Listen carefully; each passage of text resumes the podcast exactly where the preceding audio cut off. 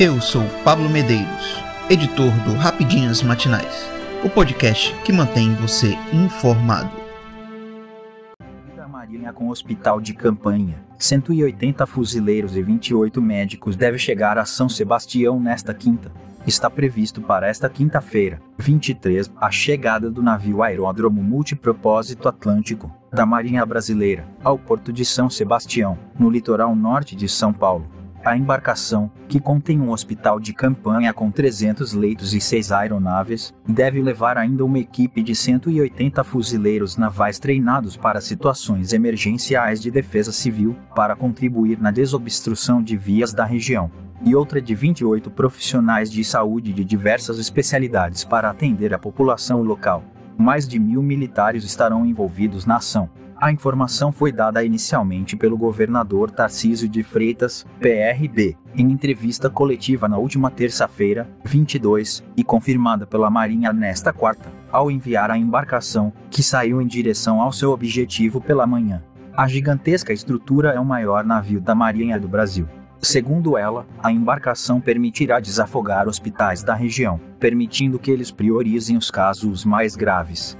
No navio Atlântico estão sendo levados ao litoral norte de SP-6 helicópteros, três embarcações de desembarque de viaturas e duas lanchas. Além do Atlântico, a Marinha enviou também o Guarapari, uma embarcação de desembarque de carga, que possui uma rampa capaz de atracar em praias, o que deve facilitar o resgate de vítimas em áreas ainda isoladas no centro médico do navio, a ortopedista, cirurgião geral, anestesista, clínico geral, farmacêutico, cirurgião dentista, técnicos em enfermagem, auxiliar de higiene bucal e auxiliar de laboratório, patologia clínica. Na quinta-feira vamos ter aqui o navio Atlântico, que chegará com seis aeronaves, um hospital de campanha com capacidade para 300 leitos, 21 profissionais de saúde da Marinha, Vamos ter também 180 fuzileiros navais, especializados em situações de defesa civil, que vão nos ajudar nos diversos desbloqueios.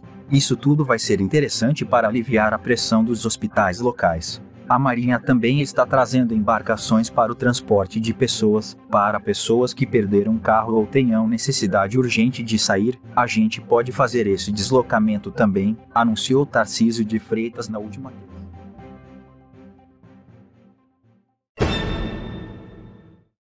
do Pará confirma caso de vaca louca e diz que caso é atípico.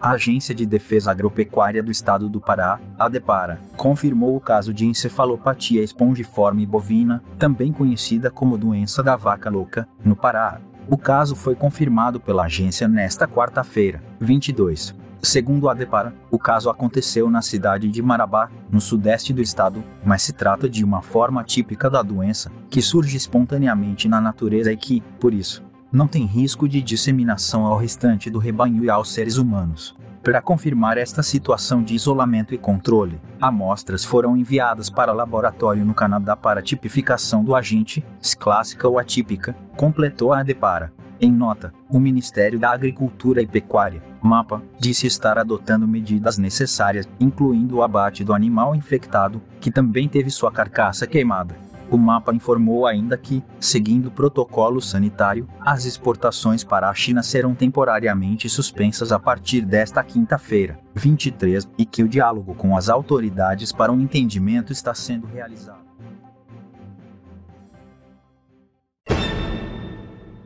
Imperatriz Leopoldinense é a campeã do Carnaval do Rio de Janeiro em 2023.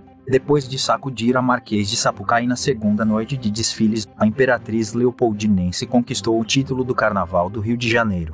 A agremiação desfilou a história de Lampião inspirada nos cordéis e obteve 269,8 pontos de 270 possíveis. A apuração da escola foi quase perfeita, perdendo apenas um décimo em comissão de frente e outro em evolução. Ao todo, foram 28 notas 10 recebidas em 36 possíveis. Em segundo lugar, ficou a Unidos do Viradouro, que conseguiu 269,7 pontos. A Unidos de Vila Isabel ficou na terceira posição com 269,3 pontos, sendo seguida pela Beija-Flor, com 269,2. Mangueira, 269,1 e Grande Rio, 268,6, completam o top 6 e desfilaram nas campeãs, Do outro lado da tabela, a Império Serrano ficou na última posição e foi rebaixada para a Série Ouro de 2024. Eu sou Pablo Medeiros e este foi o Rapidinhas Matinais, o podcast que deixa você informado. Até mais.